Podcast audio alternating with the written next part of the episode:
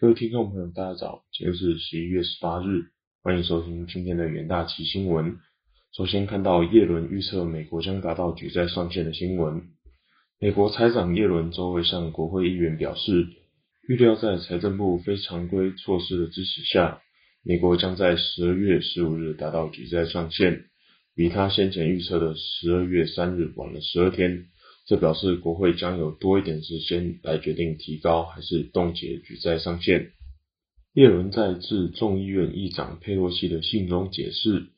修改预测有一部分是因为美国总统拜登本周刚签署一兆美元的基建法案，理由是规模一千一百八十亿美元资金将在开始执行法案的一个月内拨款给公路基金。而这笔资资金也将在十二月十五日完成转移，这让他深具信心，认为财政部能靠目前的措施，在那之前继续指引联邦政府的运作。但十二月十五日之后，财政部可能没有足够的剩余资源维持联邦政府的运作。如果美国国会无法在耶伦预测的时间点前决定冻结或提高举债上限，美国将陷入首次债务违约。耶伦已多次警告，违约将导致美国经济陷入衰退，危害美元作为全球准备货币的地位。美国国会在十月初针对举债上限通过权宜措施。目前在两院拥有些微优势的民主党，很可能必须再次提高举债上限。美国众议院预定本周表决拜登的1.8兆美元社福支出法案，以赶在十一月感恩节休会之前完成。参议院多数党领袖舒默周二表示，参议院目标是在耶诞前通过这项支出法案。接下来看到英国通膨率的新闻，英国十月份生活成本飙升，来到英国央行目标的两倍多。再一次加大央行升息的压力。英国国家统计局周三公布，十月份消费者物价指数年增四点二 percent，高于九月份的三点一 percent，以及经济学家预期中值三点九 percent，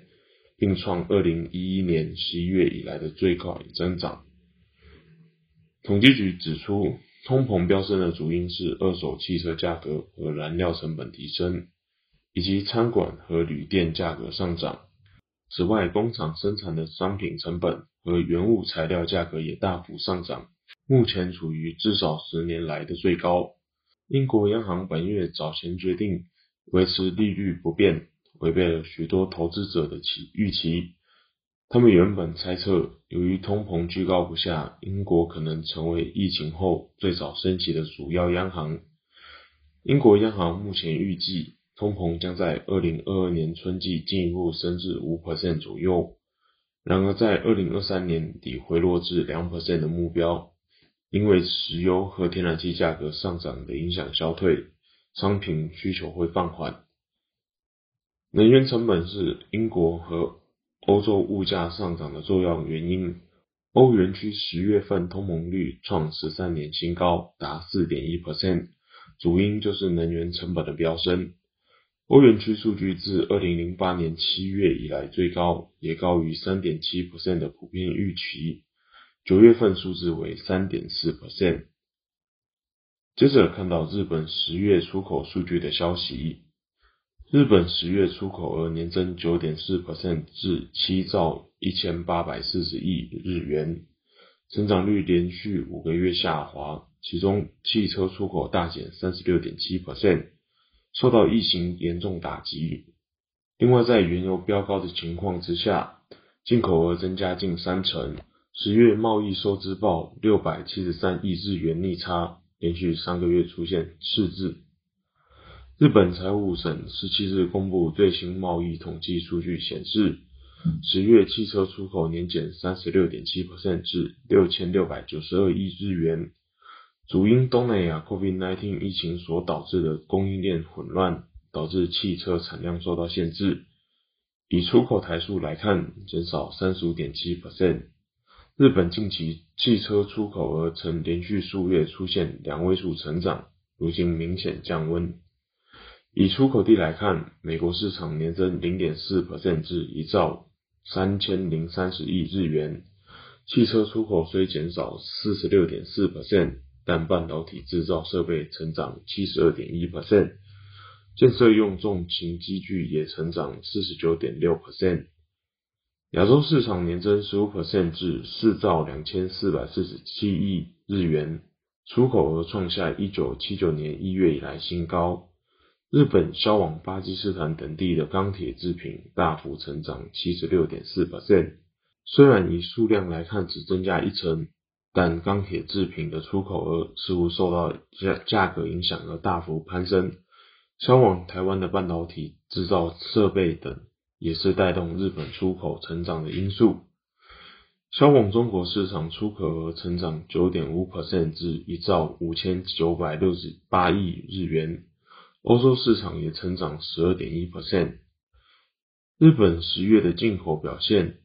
总金额年增二十六点七 percent 至七兆两千五百一十四亿日元，以阿拉伯联合大公国为主的原油进口增加八十一 percent 至六千一百七十五亿日元，煤炭进口增加二点三倍，液化天然气进口增加六十七点七 percent，能源相关进口带动整体进进口额成长。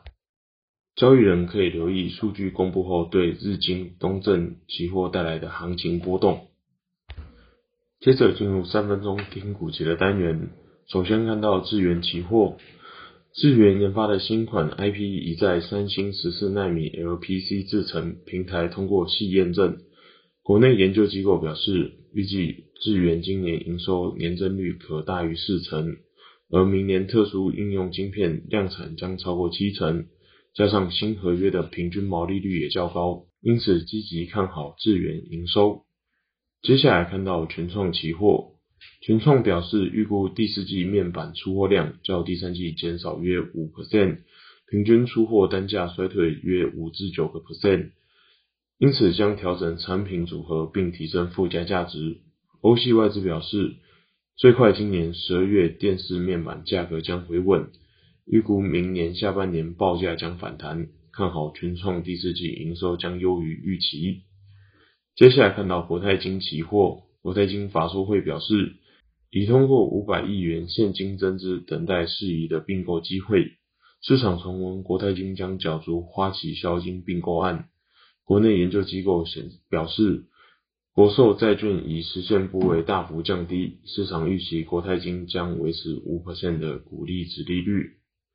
以上就是今天的元大旗新闻，谢谢各位收听，我们明天的元大旗新闻再见，拜拜。